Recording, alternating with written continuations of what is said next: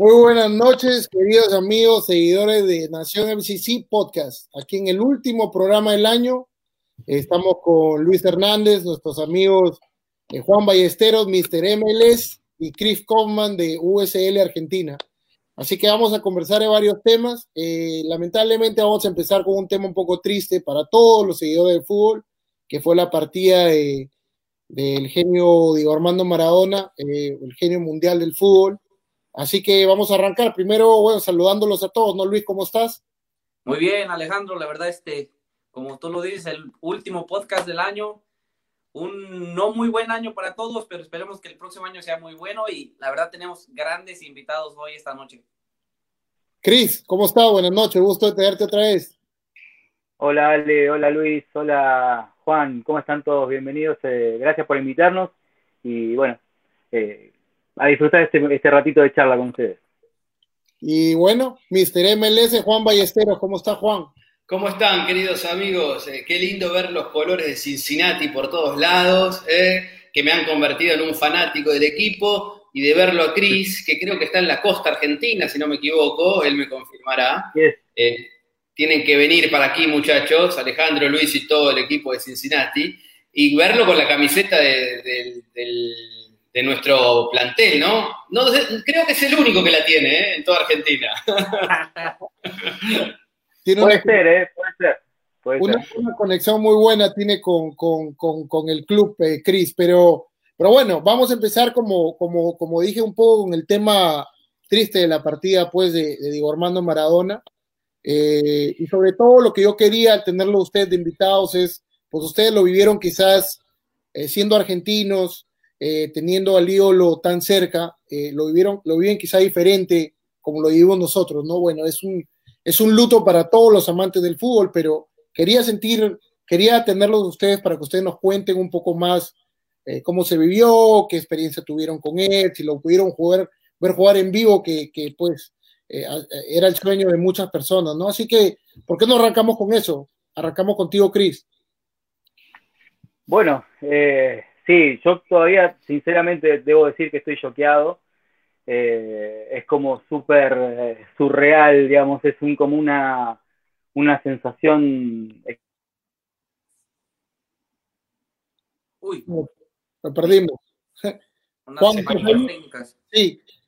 Juan, a ver, bueno, pasamos Dale, dale, con gusto, querido Alejandro, Luis. Mire, la sensación que yo tuve, bueno, igual que Chris, ¿no? un shock absoluto. Pero lo que yo creo que en Argentina nos dimos cuenta de algo que considerábamos que pasaba, pero que nos pasó por encima mucho más. A ver, nosotros creíamos que Maradona era un personaje muy popular en el mundo. Lo que nos dimos cuenta es que tal vez sea uno o haya sido uno de los personajes más populares del mundo, sino el más popular del mundo por los, lugares de donde llegaron felicitaciones para, felicitaciones y saludos por el fallecimiento de Diego. Y lo que pasó aquí en Argentina. Aquí en Argentina hemos visto un velorio que, si se hubiese extendido por una semana, la gente seguiría dando vueltas al lado de su, funeral. Y, lo que leemos en los diarios y que vemos, nosotros esperábamos, por ejemplo, que, en Nápoles le hagan homenajes, que en Inglaterra, en Brasil, en, Francia, en los lugares donde el fútbol es pasión, ¿no? Aquí en Sudamérica, Ahora, hemos visto eh, desde los lugares más ignotos de África, de Asia, en donde el fútbol eh, tiene otra repercusión y, bueno, nos dimos cuenta, creo que Maradona era mucho más de lo que nosotros mismos creíamos. Y se va a un ícono popular de la Argentina, porque Maradona para el, argentino no es solamente un futbolista, es parte de su cultura propia, ¿no? Y, saben que cuando yo cuando Maradona estaba vivo, acá siempre están esas discusiones, eh, esas charlas en donde te decían algunos, no soy partidario de eso, por supuesto nadie es perfecto en la vida, pero te decían, bueno, Maradona jugador, un fenómeno, un genio, un ídolo. Ahora Maradona persona y, uno, y te miraban con cara de, bueno, poniendo en duda la integridad de, Diego, ¿no? Como si todos nosotros fuésemos eh, eh, personas sin errores. Lo que me quedó claro después de esto, y con esto termino mi primera consideración, muchachos, es que si a Maradona en Argentina había un porcentaje de población que tal vez no, gustaba de él en sus, en sus formas o, que no, no, lo quería Diego, el 95% de la población amaba a Maradona. Y eso es lo que quedó claro, me parece, en esta semana. Sí, bueno, eh, ahorita regresamos con Chris, que decidió irse en un momento difícil, pero sí es cierto, yo escuché escuché, y con esto paso con, con Chris, ¿no? Escuché muchos homenajes, ¿no? Los campeones del 86, por ahí Galíndez que salió, y todos hablaban de lo mismo, hablaban de la, de la, de la separación entre Diego y Maradona. Diego, una persona humilde, de barrio, muy buena gente, y Maradona era la persona que se cargaba con toda la presión. Y eso es lo que todos, la mayoría de jugadores decían, ¿no? O, o ex compañeros, conductores, que, rescataba mucho la humildad, el liderazgo que tuvo él como eh, eh, dentro de la selección, dentro de los equipos, y que lamentablemente la otra, la contraparte, que bueno, no se puede juzgar porque ninguno de nosotros ha estado, y creo que nadie en el mundo ha tenido la presión que tuvo él de ser Maradona, ¿no? Entonces, este, Cris, nos estabas contando tú algo, ¿no? No, eh, no sé no sé hasta dónde llegaron a escucharme porque se me cortó acá la, transmisión. Estamos en una tarde con tormenta acá en, Pinamar y la cosa va y viene. Es un clásico de, nuestra ciudad. Estaba choqueado, estaba choqueado, Cris. Dije, ahí, ahí nos quedamos. Sinceramente, todavía estoy en ese estado de shock de, esperar que en algún momento la noticia sea este, desmentida, ¿no? Porque uno empezaba a ver los titulares ese día y esperaba la, desmentida, o quizás cuando lo primero que leíamos era que se había descompensado, que había tenido algún problema de salud, sabíamos que Diego no estaba bien o que estaba pasando un mal momento, de hecho lo habían operado hacía unas, unos días, este, pero eh, estábamos esperando que viniera el titular que, que, refutara todo lo otro que estábamos leyendo. Yo soy, yo sigo mirando el Twitter, entrando a ver si en algún momento me dicen que es mentira, que todo lo que vivimos la semana pasada no ha, no ha sido cierto. Y, y admito que nunca fui maradoniano, nunca fui maradoniano, y estoy de acuerdo con lo que estuve escuchando que decía Juan, eh, nunca fui maradoniano, pero uno al vivir dentro de la cultura argentina, eh, tanto tiempo ligado, respirando, viviendo fútbol, aunque no seas maradoniano, esta noticia te afecta de alguna forma, te llega. Ver los videos, revivir los partidos, eh, que te caigan las lágrimas sin quererlo, o sea, inconscientemente es una reacción natural que uno tiene, eh, tiene que ver con todo lo que vivimos durante tantos años. Yo en particular, eh, como decíamos recién antes fuera de aire, el chiste, entiendo que tengo más años que ustedes y tuve la suerte de haber crecido en los 80 y tuve la suerte de, haber visto a, Diego y tuve la suerte de haber vivido y de haber disfrutado mucho el, Mundial del 86 y recuerdo cada momento del Mundial del 86, recuerdo cada, cada tarde, recuerdo todo lo que vivíamos, eh, recuerdo lo que hacíamos en el entretiempo, yo crecí en el barrio de Caballito, en la ciudad de Buenos Aires. Eh, el partido contra los ingleses es lo más grande que nos ha pasado como nación futbolística. Para mí no, no hay comparación. No sé, Juan, quizás si vos tenés algún otro partido que recuerdes, pero no creo que haya algo tan fuerte. No, no sé, el gol de Diego contra los ingleses creo que ha sido, es, es el ejemplo de lo que es el fútbol argentino. Y, yo me acuerdo todo lo que pasó ese día, que llovía en Buenos Aires, que en el entretiempo salimos bajo la lluvia a jugar con una pelota improvisada entre los adoquines de la, calle donde, este, donde yo vivía, donde yo crecía, a unas cuadras de la cancha del ferro. Eh, y, me acuerdo todo, y eso, y, me acuerdo de Diego, y me acuerdo de cómo, de cómo sabíamos que íbamos a salir campeones, y, después de levantarnos temprano para ver los partidos del Napoli, y hacernos hinchas del Napoli cuando este, quizás alguno que otro tenía algún familiar en el sur de Italia, pero no sabía mucho más que eso. Eh, todo eso lo provocó Diego. Y después seguir su carrera, hacerse hincha de Newell, hacerse hincha de Sevilla, hacerse hincha de, no sé, del, Sinaloa, qué sé yo. Empezar bueno, todo eso lo provocó Diego y solamente lo va a provocar Diego. Nosotros queremos mucho a, Lionel Messi, lo admiramos. Eh, hay muchos argentinos que se consideran hinchas de Barcelona gracias a, Leo, pero, pero no sé si, si, si Leo este, dentro de 20, vamos a ver, no, no lo quiero decir, no lo quiero, agarra un equipo en Arabia, eh, y, si nos vamos a levantar un, domingo a las 4 de la mañana para ver cómo les fue, y cosa que, lograba solamente Diego, o sea, eso creo que es la explicación eh, más, más puntual y a la vez más bizarra de lo que ha resultado, lo que ha significado Diego para todos los argentinos y para todo el mundo. Yo no dejo de sorprenderme, yo veo las noticias, las tapas de los diarios, de, las revistas y digo, no puede, es increíble. Lo que ha provocado ese hombre es único y creo yo nunca más va, va a pasar, nunca más va a ocurrir. Ale, Luis, perdonen que los interrumpe, que los interrumpa, o que no los deje hablar, porque si nos dejan hablar con Cris vamos a estar ya dos días enteros, ¿eh? No, no. Nosotros ya sabemos cómo son los argentinos. no, pero, aparte, está, aparte está Maradona de por medio. Entonces tenemos, tenemos, estamos, seguimos a flor de piel. Yo trabajo en un canal de televisión, hicimos casi ocho horas de aire y me quedé con ganas de decir cosas. Entonces, imagínense lo, lo que estamos viviendo. Lo admiro y lo envidio un poquito a Cris porque yo tengo algún recuerdo vago. Yo tengo 40, es decir, que en el 86 tenía apenas 6. ¿Vos cuánto tenés, Cris? 44. Bueno, esos cuatro años son, eh, hacen la diferencia para ese mundial, porque yo tengo ese, ese recuerdo que contaba Cris de las mañanas de domingo en Argentina a los 8, esto te hablo en el año 88, en el año 89, para despertarme a ver al Napoli de Diego, que además te, agarra con la emoción familiar, porque me despertaba yo, porque mi papá me decía, vamos que hay que levantarse a ver a Diego y al Napoli, que es el equipo del barrio. Yo venía de un barrio pobre de la capital federal, entonces el Napoli era como mi barrio enfrentándose al poderoso de la ciudad de Buenos Aires, ¿no? Napoli contra la Juve, Napoli contra el Milan. Y, y yo creo que para aquellos esta es mi reflexión, ¿no? Hoy que muere Diego, que no tuvimos de chicos grandes aspiraciones materiales, porque no, en la familia no, no, no, había, no sobraba dinero.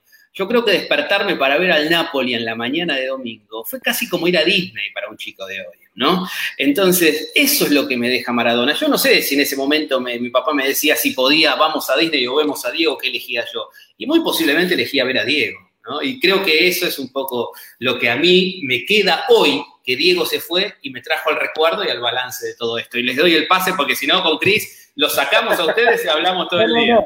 Yo, yo, yo te voy a decir un poco la reflexión o, los recuerdos que yo tengo. Yo, bueno, yo estoy casi cercano a Cris, yo tengo, voy a cumplir 43 años. En el Mundial del 86, eh, obviamente también lo recuerdo y lo recuerdo mucho, el partido con, más que el de Inglaterra, por ejemplo, porque yo no tenía la connotación política que quizás tenían los, ustedes los argentinos por el tema de las Malvinas y etcétera. Pero yo me acuerdo, por ejemplo, el partido con Italia, el partido con Alemania, eh, eh, que, realmente fue unos partidazos, ¿no? Pero lo que más recuerdo yo de Diego Maradona, a pesar que el 86 fue su mundial, yo recuerdo más el 90, porque en el 90 siempre dicen, ¿no? Al líder se le ve cuando el equipo está mal, es el que levanta cuando el equipo está hasta las patas, o sea, no. Y en el 90 todos estaban lesionados, no, no podían entrenar, no podían correr. Yo me acuerdo las fotos de los periódicos, el tobillo de Maradona, el tobillo de Maradona, el tobillo y una pelota.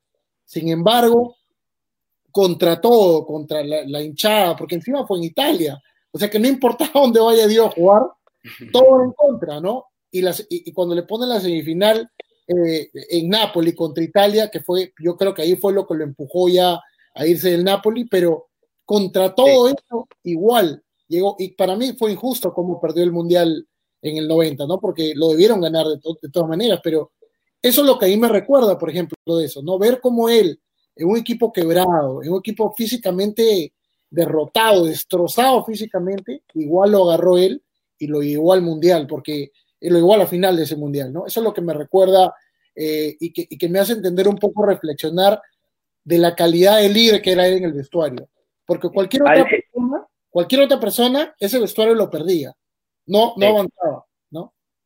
Ale, eh, eh, lo, que tenía Diego, y seguramente Juan eh, me va a acompañar en esto, es que cada, cada cosa que él hacía, dentro o fuera de la cancha, esto ustedes estuvieron hablando también sobre esto recién, lo dibujaba, lo vestía de una épica inigualable. ¿no? Cada cosa en donde Diego estaba, participaba, se, vestía de, aventura épica, de, aventura hasta hollywoodense, diría yo.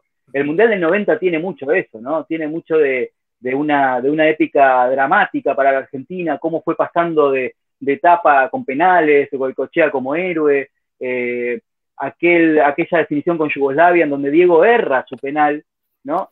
Más, más drama todavía, porque el gran 10 erra su penal y Goico aparece ahí Goico como su. Lo salva. Bueno, todo, el 94, ustedes lo, recordarán porque se jugó ahí en Estados Unidos, el 94 con, con, este, con un equipo que, Juan, ¿te acordarás? Un equipo que era formidable, un equipazo tenía Argentina, increíble. ¿no? Eh, eh, aquel, gol, aquel gol de Diego contra, contra Grecia es inolvidable también. Eh, y, fíjate cómo termina, termina la, la, aventura de Diego en el año 94, también termina de una forma cuasi cinematográfica. Eh, ah, entonces, eso es lo que tiene, eso es lo que tiene Diego. Eh, y, tantos jugadores se han reflejado en él a partir de eso. Yo, en particular, y, no, me quiero extender con esto, el 86 me, pega tanto porque yo tenía nueve años eh, y es, fue el momento de quiebre. Yo venía viendo fútbol desde, mucho, antes, como les digo, habiendo crecido a, a unas cuadras de una cancha de fútbol, eh, tenía la posibilidad de ir todos los fines de semana a ver fútbol y grandes equipos, porque eran equipos, en la cancha de Ferro Juan lo, sabrá y algunos de ustedes quizás lo saben, eh, se jugaba lo mejor del fútbol argentino en los primeros años de los 80. Ferro y Argentinos Juniors tenían los mejores equipos y ahí venía River y venía el Boca de Maradona y perdía. ¿eh? Perdía el Boca de Maradona, perdía el River de Kempes, perdía el Independiente de Bocini, perdía, perdían todos ahí, San Lorenzo en la B, Racing en la B, en fin. Y en, el año 86, ese, ese equipo del 86, ese Maradona del, 86, a mí me enseñó cómo había que jugar el fútbol. Cómo se jugaba la pelota, como decimos acá en Argentina. Así se juega la pelota. Esto. Esto es lo que hace este tipo, es lo que hay que intentar. Es imposible, imposible, pero hay que intentarlo. Es salir a la, canchita, al potrero, a la placita, al club de baby fútbol que yo al otro año ingresé, a mi primer club, era tratar de hacer eso este, y aguantar, y perdón la expresión, aguantar que te caguen a patadas y seguir para adelante, porque eso era lo que el fútbol significaba. Diego Maradona en el año 86. Todo lo demás es épica y también lo disfrutamos, ¿no? De alguna forma.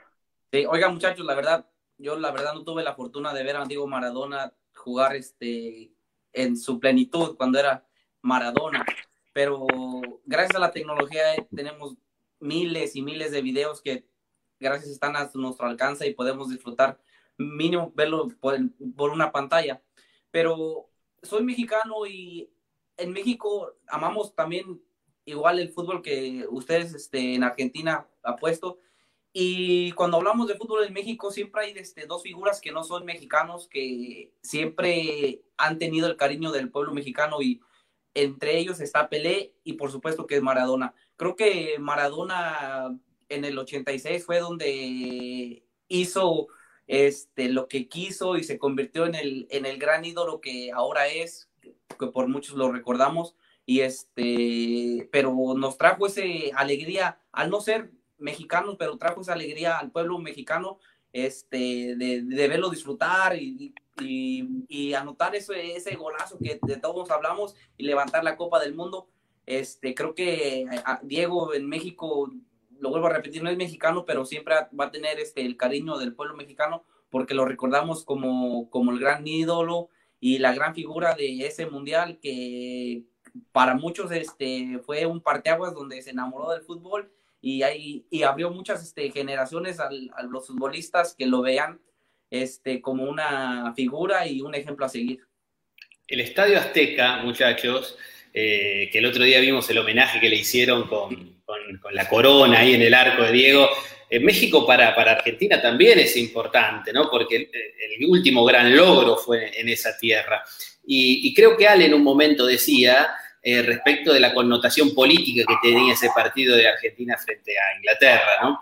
Y, si, bien Diego y él siempre dijo que, lo que era un partido de fútbol, ¿no? Y la mayoría de los deportistas así lo sentían. Eh, hay cosas que no se pueden parar. Es como que el otro día, con el medio de la pandemia, el presidente argentino hubiese dicho que nadie venga al velorio. No hubiese pasado nada, hubiese ido la gente igual, porque hay cosas que no se pueden detener. Y en ese momento, en el 86, a cuatro años de las Malvinas, eh, el pueblo argentino sentía el dolor de aquella humillación que sufrió el país en base a aquella guerra perdida y aquella tierra quitada que, todavía la reclamamos, ¿no? Tiempo después. Entonces lo que hizo Diego, más allá de los goles y el festejo, uno con picardía, trampa si se quiere, y otro el gol más importante de la historia de los mundiales, ¿no? Increíble, ¿no? De la picardía del gol que no debió haber ser válido al que tapa todo, ¿no? Al que, bueno, con esto que hizo del el otro también como válido. Y, y lo que le devolvió al pueblo argentino, me parece que fue un poco de dignidad perdida tras cuatro años de dolor intenso, porque aquí en Argentina los periodistas, los deportistas, esto yo lo veo con el tiempo, yo no me daba cuenta en ese entonces, se decía que un partido de fútbol nada tiene que ver con la guerra, y es cierto, lo comparto, pero un poco había algo de venganza, de revancha, de desquite, cada uno lo vivía como podía, que Diego le había dado a, nuestra nación. Y creo que ahí es lo que, concuerdo con Cris, en donde todo lo que hacía Diego tenía que ver con algo que era cinematográfico y que no solo era el mejor gol de la historia de los mundiales, sino ganarle al rival que cuatro años, cuatro años antes le había sacado al país parte de su tierra. ¿no? Me parece que en ese momento Maradona y la Argentina quedaron pegados para siempre.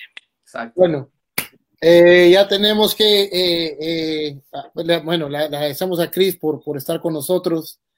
notamos un poco aún, la, aún el, sentir y esto va a tomar tiempo que pase, ¿no? Pero, pero bueno, el fútbol sigue, todos estamos de alguna manera en esto por, porque por, pues, bueno, gusta el fútbol y, como cualquier imagen mundial, pues hay que continuar. Y como decía Diego era feliz con la pelota, nosotros éramos felices con la pelota. Creo que el mejor homenaje que le hace el fútbol es que el fútbol continúe y, pues y, sigamos nosotros disfrutando como eres. Perdón, eh, me interrumpa, pero como dijo el mismísimo Diego, la pelota no se mancha. La pelota no se mancha. y físicamente ya no ha de estar con nosotros, pero las leyendas nunca mueren, muchachos. Nunca mueren. Sin duda. cuéntanos eh, eh, qué viene, qué viene de, de, USL Argentina, a ver qué viene el próximo año. Rapidito. Eh, nada, eh, siguiendo eh, con, la cobertura de, la liga, la idea es abrir el juego, que no sea solamente hablar de los argentinos, ya lo venimos haciendo este año, de hecho, que deje de ser USL Argentina para ser USL desde Argentina o USL en Argentina. Eh, la verdad que hemos hecho muchos amigos y no solamente argentinos. Con los argentinos tenemos una onda particular, obviamente, pero hemos hecho amigos este, mexicanos, peruanos, colombianos, eh, españoles, en fin. Entonces se, abre el juego y, nosotros aceptamos ese juego, así que le vamos a dar para adelante con esa, con esa intención. nada, vamos a ver cuándo empieza la liga. Ustedes saben que está todo por verse. No tenemos fecha de comienzo. Los equipos se están reforzando y armando como si las, fechas serían normales, eh, pensando como si empezara el torneo en marzo, pero los dueños de los equipos no están tan de acuerdo, este, el tema del COVID sigue presente en Estados Unidos muy fuerte, así que vamos a ver qué pasa. Estamos eh, tratando de, pensar un 2021 muy fuerte, con, con diferentes posibilidades de viajar, en fin, hay mucho por hacer y estamos muy contentos de haber elegido este camino. Lo hacemos con mucha, con mucha pasión, eh, con mucho cariño y sobre todo por haber hecho tantos amigos en este camino. Así es. Bueno, Cris, muchas gracias por estar con nosotros, darnos tu tiempo y bueno, seguimos igual en contacto contigo, USL Argentina, eh, parte amiga, parte eh, compañera, parte partner de, de, Nación FCC. Así que un fuerte abrazo, que una bonita fiesta y seguimos conversando contigo, Cris. Fuerte abrazo. Gracias, muchachos. Pásenla lindo. Chao, chao. Chao, Un abrazo. exitoso que este, hermano. Bueno, y ahora vamos a hablar un, poco al tema, el la especialidad de Mister MLS. Pero tenemos otro amigo, otro invitado muy especial, mi amigo Nino Torres de, de Gol TV Perú, que le vamos a dar la bienvenida y lo vas a reconocer. Oh, no está con la camiseta de Columbus hoy. Nino Torres. Tu micro, Nino. Tu micro. Se la fue a buscar, se la fue a buscar. La fue a traer, la fue a traer. Va a ir saltando seguro, pero. Columbus que está en la definición, ¿no? Sí, claro, eso, por eso eh, eh nosotros, eh, Nino vivió acá en Columbus mucho tiempo, ahora ya está en Perú, pero eh, bueno, está, con está con nosotros siempre muy, muy informado del tema de, de, la MLS y de Columbus, sobre todo. Pues eso, ahí está, ahí está. Nino, prende tu micro que no te escuchamos.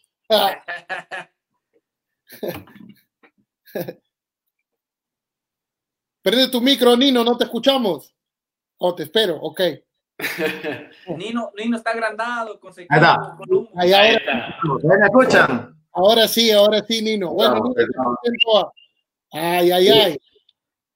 Eh, Juan, Ballesteros de, de Mr. MLS en Argentina, que también lo hemos adoptado como hincha del rival de Columbus Crew. También eh, eh, un abrazo, un abrazo, Nino. No sabía que nuestro rival era el Columbus, si no, nunca hubiese celebrado un gol del Columbus en mi vida. A partir de ahora soy, soy más de New England que nunca. bueno, buenas noches, Nino, ¿cómo estás? Cuéntanos. Buenas noches, buenas noches a todos. Muchas gracias eh, por tenerme una vez más acá en el, en el podcast de FCC Nación. Eh, siempre, siempre es un placer con ustedes, conversar con ustedes, ¿no? Tenemos, ¿no? Con, con Alejandro tenemos una historia para los que no saben, pero Cristian de repente no lo sabe, ¿no? Eh, tenemos una relación de un, de un pueblo muy pequeño en el, en el norte del Perú, que se llama Talara, en la costa norte y 20 años después nos encontramos de nuevo en, Ohio, imagínate. No sé cómo, los caminos de la vida nos llevaron, pero, pero nos volvimos a encontrar y ahora estamos a, través de, del fútbol, que es lo que, lo que nos apasiona, ¿no? Bueno, entremos de lleno a hablar de este playoff porque lo hablamos al principio de año cuando con Nino lo tuvimos y yo le dije que, que de verdad Columbus tenía un equipazo, ¿no? Un equipazo, que había perdido a varios equipos y bueno, la sufrió con Nashville un poquito. Nashville le aguantó los 90 minutos, pero cuando aparece eh, Pedro Santos, aparece Jackie Sardes, el equipo, cuando tienes una figura de ese nivel, pues te va a solucionar el problema, ¿no?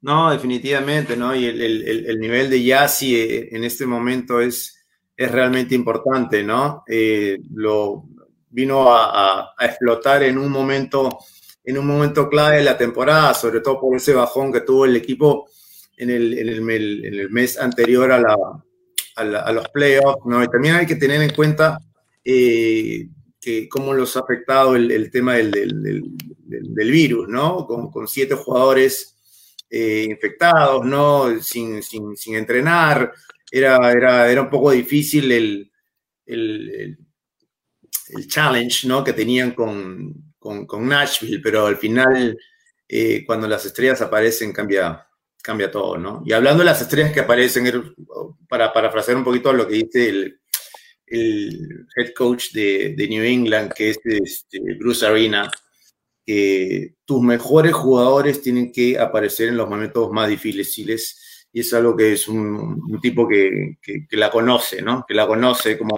como Bruce Arena y que no es pues su, su primer baile, ¿no? Ya después vamos a hablar un poquito del, del tema de, de, las rencillas que tenemos ahí con, con, con, New England, después lo vamos a comentar en un, en un ratito. Juan, cuéntanos, ¿viste cuál partido te pareció? ¿Quién es tu candidato?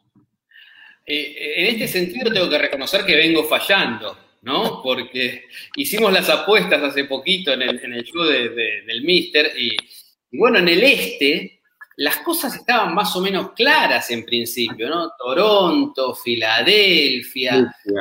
Y, de repente, ¿no? Empezaron a perder cuando pierden estos dos equipos. Digo, bueno, vamos con Orlando y Orlando pierde cómodo ante New England, más allá de que Nani erra el penal, ¿no? Y Columbus, al menos de esta parte del mundo, en Argentina, desde donde lo vemos nosotros, bueno, venía como agazapado, esperando su chance siempre en los primeros puestos, ¿no? Me da la sensación de que ahora es gran favorito de cara al partido frente a New England.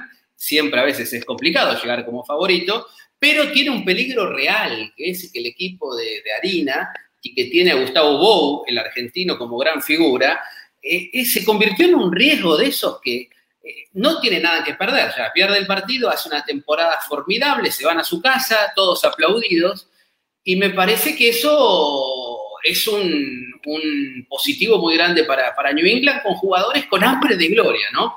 Bueno, veremos. Por el otro lado, las cosas están más o menos claras. El gran candidato está, me da la sensación de que Seattle era el gran candidato, se cayó Portland, que era otro de los que yo creía que podía estar un poquito más arriba. Y creo que eh, Kansas tiene las de ganar. Ahora en un ratito juegan, ¿no? Frente a, Claro, a Minnesota. Y bueno, y ahí me parece que entre Kansas y Seattle puede estar muy, ahí sí, muy parejo. Veremos. Sí. Yo, pienso, dale, Luis. Perdón, concuerdo con ustedes. Creo que este el gran candidato ahora de lo que ya hemos visto es este Columbus y Seattle por un lado y por el otro. Este lo que me ha sorprendido de estos playoffs ha sido la entrega, la entrega que hizo Nashville contra Toronto, que la verdad, la creo que en mi parecer nadie lo veía como un serio contendiente a, cuando llegó a los playoffs y lo, lo demostró que, nos demostró que queriendo se puede, porque echó al, al supercampeón este Toronto varias veces del MLS y le dio buen partido a Columbus. Creo que Nashville nos ahí nos estuvo dando una buena sorpresa, pero al final este Columbus salió victorioso por el gran plantel que tiene, lo vuelvo a repetir, aquí se lo he dicho a los muchachos que el odiado vecino lastimosamente está haciendo bien las cosas y tiene un gran plantel y es nos puede dar la sorpresa contra sí pasa contra Seattle la final. Yo, yo pienso que por, eh, eh, para mí lo que hizo Bruce Arena o Bruce Arena eh, con, con New England le dio New England juega con una paz cuando tú ves a New England jugar, juegan completamente calmados, esperando la genialidad de Carles Hill, que pelota que le da a Gustavo Bo va para adentro, tanto por el área como cerquita. O sea, y, esa conexión que ha logrado entre los dos jugadores da resultados en casi todos los partidos de los playoffs. Entonces, pero como juega tan tranquilo, por ejemplo, quiera el partido con Orlando. Orlando en papel tenía mucho más equipo que New England. Lamentablemente, Nani empezó con la cabeza caliente del minuto 1 hasta el minuto 90. El primer gol se la quitan, se la pasa reclamando, pierde la pelota, un muchacho de 17 años, 18 años, y, y, y, y encuentra el rebote y, arranca el, primer gol, ¿no? Pero, pero Nani no explosionó, no, no fue la figura eh, centrada que el equipo necesitaba en ese momento. Caso contrario, lo de New England. Carles Hill estuvo fenomenal y, y Bo, pues, eh, que es lo que sabe la pantera, ¿no? Que es, dame la pelota que la pelota. Ahí. Eso es lo que quizás a mí me da la esperanza de que va a eliminar al Cruz. bueno, vamos a, tomar un poco oh, tus esperanzas, ¿no? El, realmente el, tema de la, de la localidad de Mafre Stadium de Columbus este año, eh, especialmente en, los últimos tres meses, ha sido pues una cosa espectacular, ¿no? Y te digo, te, te un dato ahí, no sé si lo tienen ya, ¿no? Eh, si Lucas Larrayán, que te acuerdas que yo lo, tenía dudas al comienzo del año, ¿no? Decía, no estoy seguro si sea el, jugador indicado, que me parecía por ahí un poquito sobrevalorado, me, me terminó cerrando la boca, pero con, con, con bombos y platillos, ¿no? Eh, cuando Lucas Elarrayán anota y asiste, 6-0-0 es el, el récord de, del Columbus Crew. O sea, si Elarrayán asiste y hace gol, el club está perfecto. Perfecto. Y el récord de, Columbus, el récord de Columbus es este 11 11-1-0. 11-1-0 en Columbus. El único partido que perdieron eh, en casa fue contra Montreal hace en, octubre. Ah, eh, entonces, este es el, el, tema de la localidad es realmente eh, muy fuerte, a pesar de que obviamente la capacidad de los estadios está realmente minimizada y todo eso, ¿no? ahora lo que me refería antes de la rivalidad con, con New England, hay un, hay una, hay un chip in the shoulder, como le dicen, ¿no? Ahí en, con Columbus, porque en dos años consecutivos, eh, New England lo deja primero en el, en 2013, lo deja fuera de los playoffs. En el 2014 le mete siete goles en dos partidos a, a, Columbus Crew y, lo dejan fuera de los playoffs, ¿no? Entonces, hay una, estoy absolutamente seguro que Caleb Porter eh, les ha mencionado los ha hecho ver el video como para, como para levantar un poquito ese, ese ánimo contra, para jugando en casa contra New England, ¿no? que me parece, me parece básico hacer ese tipo de, de cosas previo a un choque contra un rival que es, que viene que viene muy difícil en realidad, ¿no? Oye, Luis, una pregunta, perdón, eh, este, mister.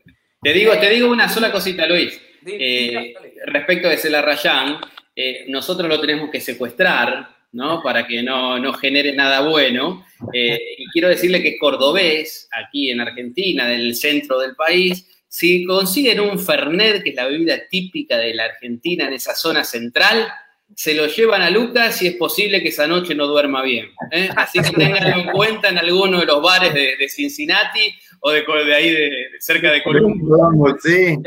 Ya, sabemos la estrategia para el próximo año cuando venga a Cincinnati. Por favor. Vamos un, camión repartidor de Fernet ahí No, mi, pregunta era, Nino, sobre lo que vimos en, un poquito atrás de, de este año, en el MLS Back este, cuando este, perdón, este, Columbus entró a los playoffs. Y como lo vimos en la fase regular, vimos que desarrollaba muy bien fútbol, pero en los playoffs se vio que no funcionó el equipo y lo terminaron echando. ¿Tú crees, Nino, que aprendieron de ese partido para ahora estar en los playoffs en de la temporada regular y, no les vuelva a pasar lo mismo? Eh, te digo una cosa, eh, Caleb Porter es quizás uno de los técnicos que más atención al detalle le pone en toda la MLS. Y te aseguro, te aseguro que no les va a volver a, suceder. El, no, el tema, no estoy asegurando resultados aquí, ¿ok? Porque nadie puede asegurar resultados. Eh, pero que, que, ha tomado todos los detalles en cuenta para que evitar o minimizar al máximo el, resultado o el outcome que salga de este partido, eh, no tengo duda alguna con, con Caleb Porter, porque es, es, tal vez el, si no me equivoco, uno de los dos más minuciosos en toda la liga con, con lo que a detalles eh, se refiere, que es Caleb Porter. Me voy a pasar la otra conferencia y, quiero que Juan nos, nos, nos, comente un poco acá. A mí me pareció, por ejemplo, el, el, primer partido donde aparecieron las tres estrellas de Seattle, Lodeiro, Jordan Morris y Ruiz Díaz. Y, le, ganaron fácil ese primer partido. Este partido que pasó la tuvieron bien difícil porque ninguno de los tres estuvo prendido, quizás un poco el tema, por ejemplo, Lodeiro, que es el organizador, quizás también sentido como la mayoría de 10 de, de, de, todo el mundo con el tema Maradona, eh, lo sentí apagado, lo sentí, no lo sentí como el Lodeiro que todos vemos eh, eh, semana a semana, no lo sentí muy, muy apagado y fue un, que se puede decir para el entrenador tanto de Kansas City o de Minnesota, algo que, que, que debe aprendérselo, porque al estar apagado Lodeiro, el, el resto del equipo no funcionó. Jordan Morris y, y, y, no recibían mucho la pelota, ¿no? Pero apareció en, un, en un, centro y un, golpe de cabeza en uno de los, creo que fue el primero o el segundo gol que le hacían a Dallas de cabeza en todo el año. Y, apareció alguien más, que es lo que tú esperas de un gran equipo, ¿no? Que aparezca alguien más que te pueda solucionar. Eh, ¿Crees que de todas maneras si tanto Minnesota o Kansas City, digamos, eh, atrapan un poco a Lodeiro, ¿podrían eh, dar la sorpresa, quizás? Bueno, es la clave, ¿no? Aún así, Dallas, que para mí era un rival de cuidado, ¿eh? no era un partido fácil para, para y más que venía agrandado, ¿no? De, sacar del camino a Portland. le hizo un partido difícil y lo, lo marcó bien a Lodeiro. Pero lo de él es un jugador de mucha experiencia, capaz que se tomó un descanso o que el juego lo llevó a eso y sabe que a partir de ahora el equipo necesita más. Aún así, si no me equivoco, la asistencia en el gol de, de Seattle fue de Nicolás Lodeiro, del, uruguayo. Es decir, que aún, aún, sin ser tan predominante como comparto contigo Alejandro en el juego como otras veces, terminó asistiendo en el gol. A mí me da la sensación de que Morris es un jugador muy importante y que Lodeiro va a reaparecer, un jugador con muchísima experiencia y que sabe que en los momentos calientes es donde, bueno, hay que finalmente aparecer. Me da la sensación de que hay que ver qué talento, en realidad qué situación emocional tiene eh, Ruiz Díaz, ¿no? El otro día me decía un amigo peruano, ustedes, tanto Ale como Nino son de Perú, ¿no? Eh, y me decía, bueno, en la selección no, no, no rinde Ruiz Díaz, ¿no? El otro día me tocó cubrir a Perú, hizo cuatro goles en 45 partidos, digamos, para un goleador es, es poquito, ¿no? Muy, muy bajo. Y un integrante del cuerpo técnico de, Perú, que ustedes saben son argentinos, eh, por, por Ricardo Gareca y todo el equipo técnico, me decía, a veces el peruano no es el caso de Ruidía, pero tal vez se sienta algo como que no se lo valora lo suficiente. Y que eh, eso es lo que le pasa a Ruidía un poco en la selección, que no siente el apoyo que siente en Seattle y que cuando va a los Estados Unidos se siente más fuerte, más protegido. Bueno, veremos. Me parece que eh, en el caso de Ruidía, cada citación a la selección se basa en lo que haga en su equipo, porque por lo que hace la selección no debería estar, ¿no? De hecho, perdió en el partido frente a Argentina el lugar en, su condición de titular con un muchacho nacionalizado recién llegado, como la Padula. Eh, bueno, entonces me parece que eso es un riesgo también para los equipos rivales de, de Seattle, ¿no? Lodeiro por un lado y Morris con su jerarquía y Ruidías con esa hambre de gloria a todos decirles, eh, yo soy bueno, ¿eh? Entonces creo que Seattle es, eh, me da la sensación de que hoy es el gran candidato.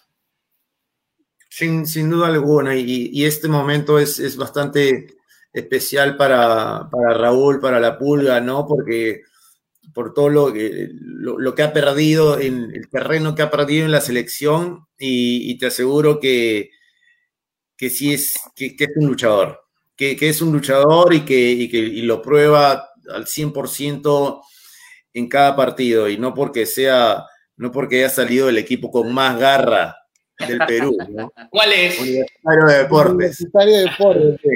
No me digan Binacional, qué equipo flojito no, no, Binacional, por favor, que estuvo en la Copa Libertadores. No, no, no. Yo soy, no, Binacional, Dios mío. Yo soy hincha del Atlético de Talara. ¿Qué, qué? Talara, un equipo de entonces es mi equipo. El Torino de Talara, claro. ¿no? El Torino de Talara. Claro. Este, eh, perdón, me, me, me, olvidé tu nombre. Eh, Juan. Juan. Juan. Juan, eh, sí, en, en, Talara, ese equipo que menciona, que menciona Alejandro, tiene un equipo, tiene un estadio que se llama el Campeonísimo, ya que queda en el, en el centro de, de, Talara, que bueno, el centro de Talara es chiquito también, ¿no? Y en ese estadio no tenía gras, era solo tierra, con un potrero enorme con dos arcos y con, y con tribunas, ¿no? pero no tenía gras ese, ese, ese estadio, y ahí jugaban primera división, ¿ah? Y ahí jugaron grandes jugadores, Pizarro, Claudio Pizarro tuvo que pisar el campeonismo. Ya había gras en esa época, pero tuvieron que, pucha, que no, ni, si es un desierto, donde es Talares, pero ahí queda, pero mira, para, para tener un poco, para que entiendas un poco el tema de qué pasa con Ruidías, ¿no? Lamentablemente, bueno, no lamentablemente, pero nosotros tenemos en Perú un goleador que se llama Pablo Guerrero y como les pasaba a todos los argentinos después de Diego Maradona, a todos los 10, y la, comparación iba a ser con Maradona, con Maradona, con Maradona, con Maradona. Acá, obviamente, Paolo Guerrero es un tipo imponente, físicamente inquebrantable, con técnica, que va bien por arriba, que va bien. Y Raúl Ruiz es otro tipo de nueve. Entonces, tratar de ponerlo, y, Gareca juega, o sea, el equipo peruano que, que, fue al Mundial y todo, jugaba para Paolo Guerrero para, ese tipo de nueve. Ahora Ruidías no es ese tipo de nueve. Y creo que como dice Nino también, y como dices tú, Juan, las críticas son, no puedo decir injustificadas, pero, pero es diferente. O sea, eh, no, no, podemos mandar a, Raúl a, a, competir, a tratar de hacer lo que hace Pablo Guerrero, porque es injusto para él. Pero, ojo que, perdón un ratito Alejandro, solo quería agregar algo ahí, eh, que no se trata solamente del tema físico, porque Raúl en la MLS no pelea con defensas pequeños.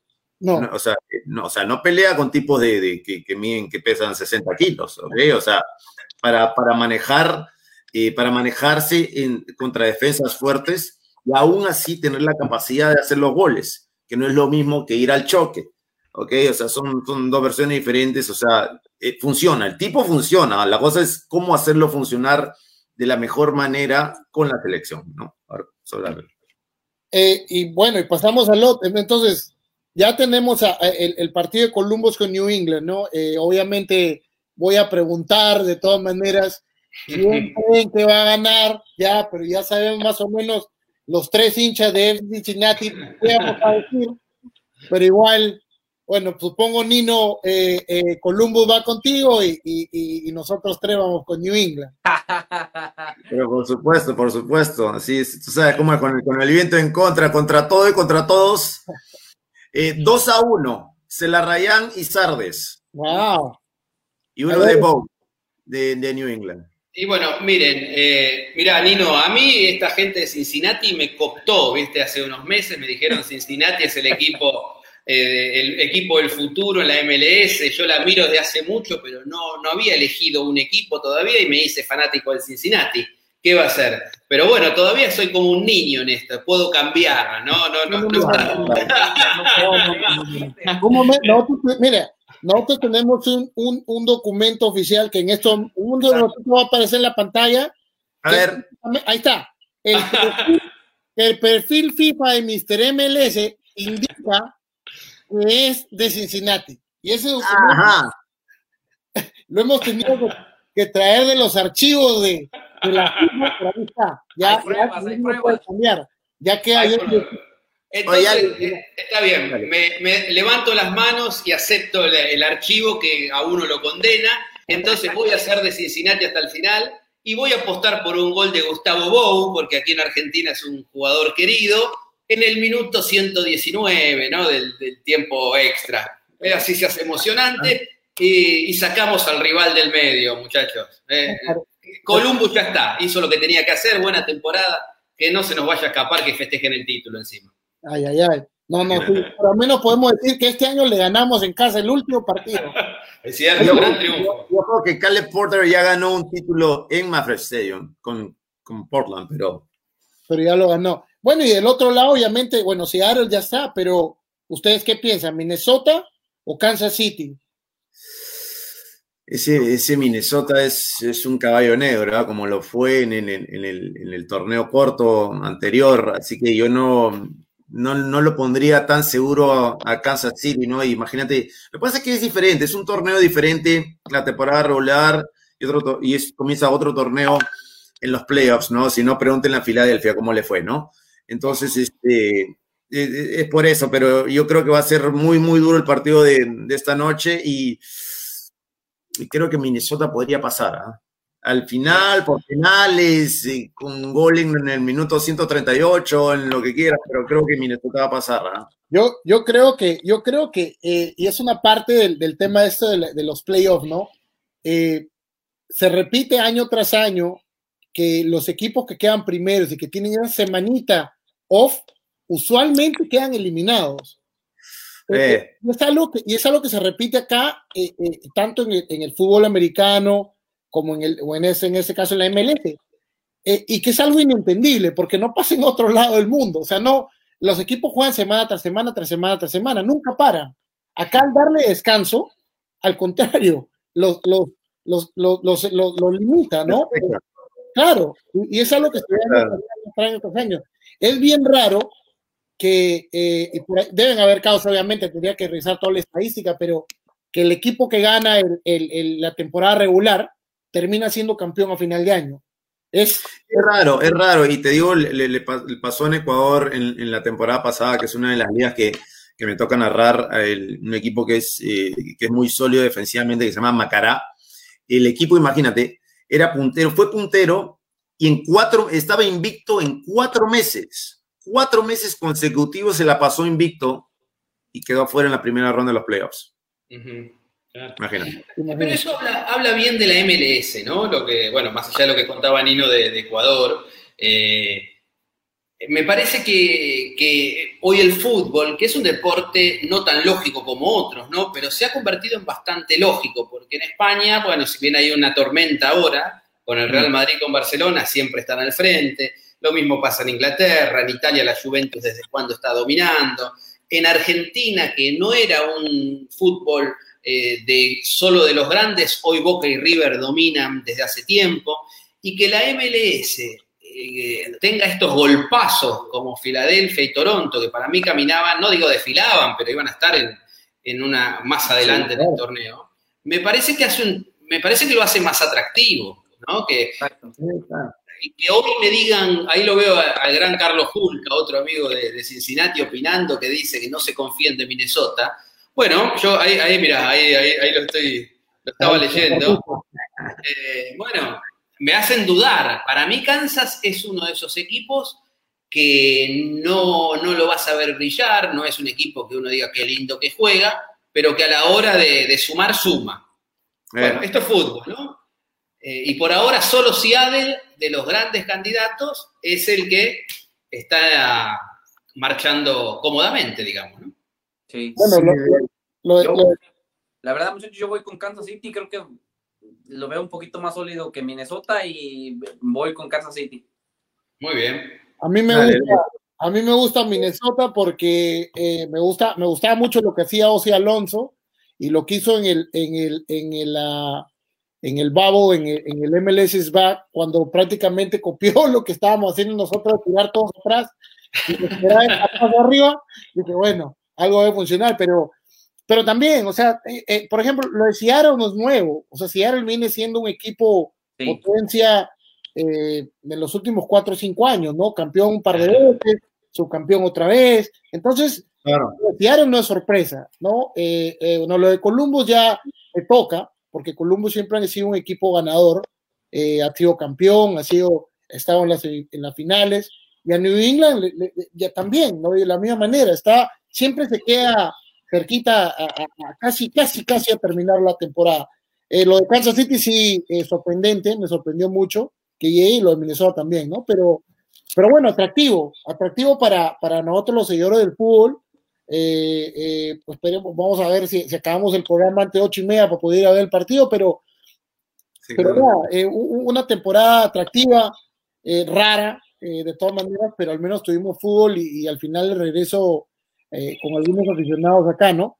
Eh, Juan, tú, tu experiencia, tú ves tú tus tres meses de cubrir la liga, ¿cómo te ha ido? ¿Cómo, cómo, cómo has conocido? ¿Cómo has conocido a la nueva gente?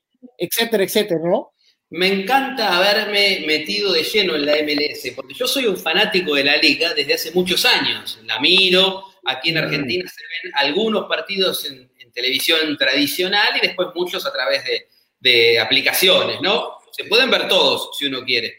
Eh, y yo era un fanático de esos. Y aquí en Argentina todavía la liga eh, es, a mi, a mi juicio, absolutamente injusto, es eh, subestimada, ¿no? Cuando uno habla de la liga de la MLS, te dicen Estados Unidos. Yo les digo, ojo con Estados Unidos, porque eh, para mí en 2026, cuando sean locales y con la proyección de jugadores jóvenes que tienen, no solo en la liga, sino ya eh, en el nivel internacional, nos vamos a llevar una sorpresa grande.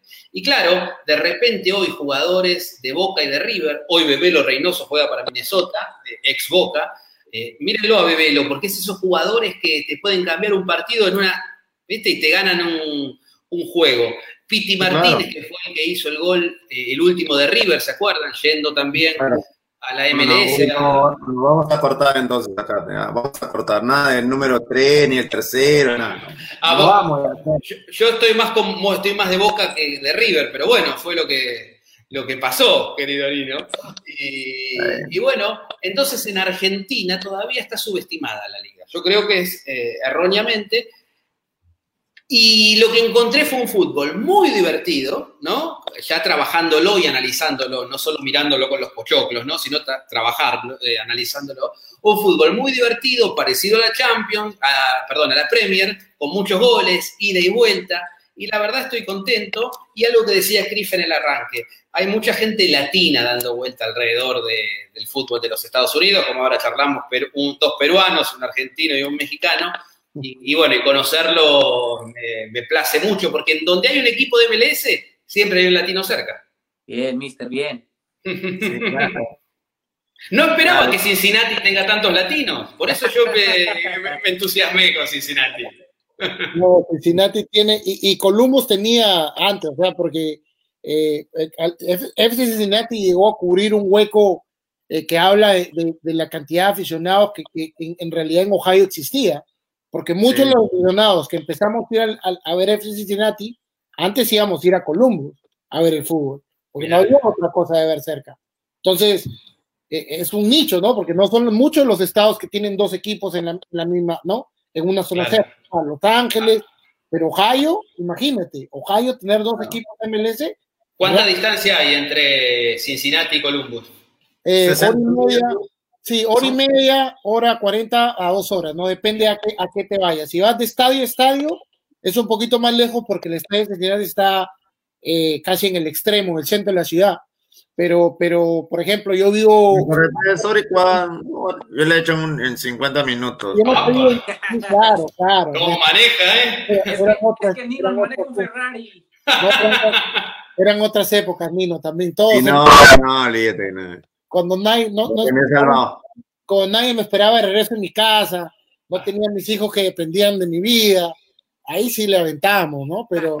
Cambió. Eh, eh, claro, ahora manejando a, a, modo padre, es más o menos. Modo padre, ya, modo padre, me gustó modo. Padre, más o menos hora y media, ¿no? Pero, pero bueno, el, el, el, Nino, ¿dónde están construyendo el nuevo estadio de, de Columbus? Porque. downtown, downtown. Bien. Por, está entonces, bien cerca, está bien cerca de la, del estadio de los, de los Clippers. Ok. Okay. Y de, tú lo ves, o sea, si, está, si vienes eh, 71, si sale la 71, en, agarras la 70 West y está ahí como a 3 millas más o menos. Porque el tema... está, se ve bien, ¿ah? se ve bien, lo estaba viendo los avances y se ve bien, y sobre todo porque yo, yo era un poco, bueno, un poco romántico en el, en el asunto de, de, de, que, de que no hicieran otro, otro estadio, porque, porque fue el primer estadio eh, designado para, para, fútbol solamente en Estados Unidos y, y, y, el equipo y todo, ¿no? Pero desde el punto de vista también de, comercial es importante porque, o sea, no solamente van a ir los, los, los die hard fans, como se llaman, ¿no? Sino solamente van a ir las familias porque tienes el, estás ahí cerca del downtown, que vas al cine y esto, todo, vas a comer y todo te hace en un solo paquete, entonces va a tener eh, otro impacto, ¿no? Entonces... Sí, claro. No, no, estoy, ya no estoy tan apenado, digamos, por el asunto de que... que, que el, fútbol es negocio, el, fútbol es un negocio, ¿no? Y, y, bueno, sí, Mafre era, era complicado entrar y salir, sobre todo si eras este, foráneo y no conocías las, los recutecos para llegar al estadio, ¿no? O sea, era... ¿Dónde, ¿Dónde, estaba? ¿En la esquina de la ciudad? Me da miedo dónde está ese estadio. No, no, no, esto, esto de Cincinnati no, no les... No, no, no, no, Ustedes saben, muchachos, y con esto, si, si, estamos cerrando, no sé cómo estamos de tiempo, pero eh, en Los Ángeles, ustedes vieron cuando mostraron las fichas, ese archivo en donde, me, bueno, quedó la historia marcada, conocí a la Miss MLS, ¿no? Que es fanática de Los Ángeles Galaxy, y me dijo, tenés que venir a visitar Los Ángeles y vamos a ir a ver a los Galaxy. Yo le dije, vamos a ver a los Galaxy, pero agarramos el auto y nos vamos a Cincinnati. Y, y se niega, ¿no? Se niega. No, no. no, no ahí voy a estar, ¿eh? Y me voy a ir a conocer la cancha nueva de Columbus también. Entonces, no, y, que claro, claro. con los brazos abiertos, mister. No, sí, sí. Y, y de verdad, y de verdad que eh, nosotros que alguna vez, por ejemplo, bueno, Nino, eh, yo que he visto fútbol en mi país, que es con rejas, que no puedes ir la hinchada del otro lado porque se medio matan, o no, que tiene que ir policías, que, etcétera, venir acá y ver fútbol profesional es una experiencia surreal. ¿Me entiendes? O sea, donde le puede dar la, la, lo tocas al jugador, no, no hay rejas, está cerquita, nadie grita, nadie puede estar al costado, sentado alguien con una camiseta playera del otro equipo y no pasa nada, hacen salud todavía, si, si uno el otro equipo hace goles, felicitaciones, o sea, es, es, un cambio bien, bien, bien, bien raro, ¿no? No, bueno, no sé si Los Ángeles será así, por ejemplo, pero acá FC Cincinnati, inclusive Columbus, tranquilazo, nunca, nunca había un problema de entrar y salir. Pero nada, eh, bueno, ustedes tienen algo más para, para, para, para compartir con nosotros, Juan, Nino, ¿dónde están? ¿Dónde los pueden seguir? Eh, bueno, me pueden seguir, bueno. Dale, Nino, dale. Dale, Juan, dale. No, por favor. Bueno, dale, dale. dale. Parece, parece cuando le pregunto a mis hijos en el carro, ¿dónde quieren ir a comer? Y todo el mundo habla. Listo, largo, largo yo entonces. Dale, dale, Juan. No, Dale, no, dale. bueno, agradecerles, Nino, un placer conocerte. Eh, agradecerles a ustedes, muchachos, por la gentileza. Me dan muchas ganas de, de ir y ahí a Cincinnati a conocerlos a ustedes y a ver al equipo. Eh, y bueno, eh, los voy a seguir. Lástima que es el último programa hoy, ¿no? Bueno, del año, del año. Pero no, no, nos vemos pronto. Nos vemos pronto y acá el Mr. MLS va, yo creo que va a continuar. ¿Eh? Creo que va a continuar. Eh, vamos a ir a. Porque estamos entrando. A nosotros el año nos, eh, nos termina cuando estamos empezando, ¿no? Porque, ¿viste? Claro. Recién la, la liga volvió a jugarse hace muy poquito. Así que estaremos hablando un rato de fútbol y, bueno, los vamos a molestar en el 2021 ¿eh? para, para, entrar en, ritmo. Así que gracias. Sí, dale. Nino. Bueno, un abrazo a todos. Muchas gracias eh, por tenerme nuevamente en, el programa. Un gusto conocerte, Juan. Eh, y un abrazo para todos y a los, ustedes, muchachos, que están ahí en, en, Estados Unidos. Eh, bueno, que, que, me escucharán pues un poquito de, rato en rato ahí en, en, Gol TV. Este fin de semana toca el, el clásico del astillero, ¿ah? Barcelona con Emelec. Así que este, ahí estás tú. Ahí, me van a escuchar el, domingo a las 7 de la noche. Perdóname, Nino, ya que estás relatando fútbol ecuatoriano, por lo que escuché, aquí lamentablemente no, no, nos llega la señal de Gol TV y no, no se ve fútbol ecuatoriano. Pero ojo con Ecuador en la eliminatoria sudamericana que tienen a un técnico trabajador como pocos y especial para este tipo de equipos que saben que tienen que luchar por el cuarto o quinto lugar Ecuador no busca el primer puesto, busca meterse rasguñando ahí. Y Gustavo Alfaro es un fenómeno y tiene un grupo de chicos jóvenes, me parece. Eh, y el golpazo que se dio Independiente del Valle en la Libertadores creo que va a servir para no agrandarse, ¿no? Exacto, exacto, exacto. Fue, fue muy importante, ¿no? Y sobre todo, bueno, con todas las oportunidades que, fallaron en Quito y las que fallaron en Montevideo, ¿no? Yo, yo lo tenía muy bien eh, rankeado este equipo de Independiente del Valle que que te les tiro un dato para que tengan, para que tengan la idea del trabajo que se viene haciendo en Ecuador y específicamente en Independiente del Valle. Independiente del Valle en la categoría sub-18 es campeón en Ecuador en los últimos 10 años. Apa. Hey, categoría sub-18. Solamente la, la, última entrevista que tuvimos con, con Ricardo Páez, del entrenador de la sub-18 de acá, no nos quiso decir quién era, pero él nos dijo que venía un jugador ecuatoriano, creo, Luis, ¿verdad? Un jugador sudamericano de 18 ah. años. Y creo que es ecuatoriano. ¿Para Cincinnati? Para, Cincinnati. Sí, para la academia. Para la academia. Ah. para la ah, academia. Entonces, bueno. acá, cuando en la primera fecha le ganamos en la bombonera con el gol de penal de Lionel Messi en el arranque de la eliminatoria a Ecuador, eh, se criticó mucho al equipo argentino. Y yo estaba charlando con Sergio Goicochea, ¿se acuerdan? El arquero. Y, y Goico me decía, ojo que este equipo ecuatoriano va a traerle problemas a muchos. Fueron tres puntos valiosísimos en el arranque para Argentina aquella noche. Sí, definitivamente. Definitivamente. Y Colombia, debe soñar con Ecuador por los oh. Esa, es la, esa es la venganza que necesitaba Argentina del, del, del, del 5 a 0. Sí, claro, imagínate. Pero bueno. Bueno, eh, muchachos. nos vemos. gracias. muchas gracias por estar con nosotros. Lo vamos a seguir tratando de seguir. Que tengan unas excelentes fiestas. Y acá, bueno, gracias por estar en este último programa del año, ¿no? Un fuerte abrazo. Vamos Cincinnati, vamos Cincinnati. Let's go. Cuídense, gracias. Cuídense, muchachos. nos vemos. Cuídense, gracias.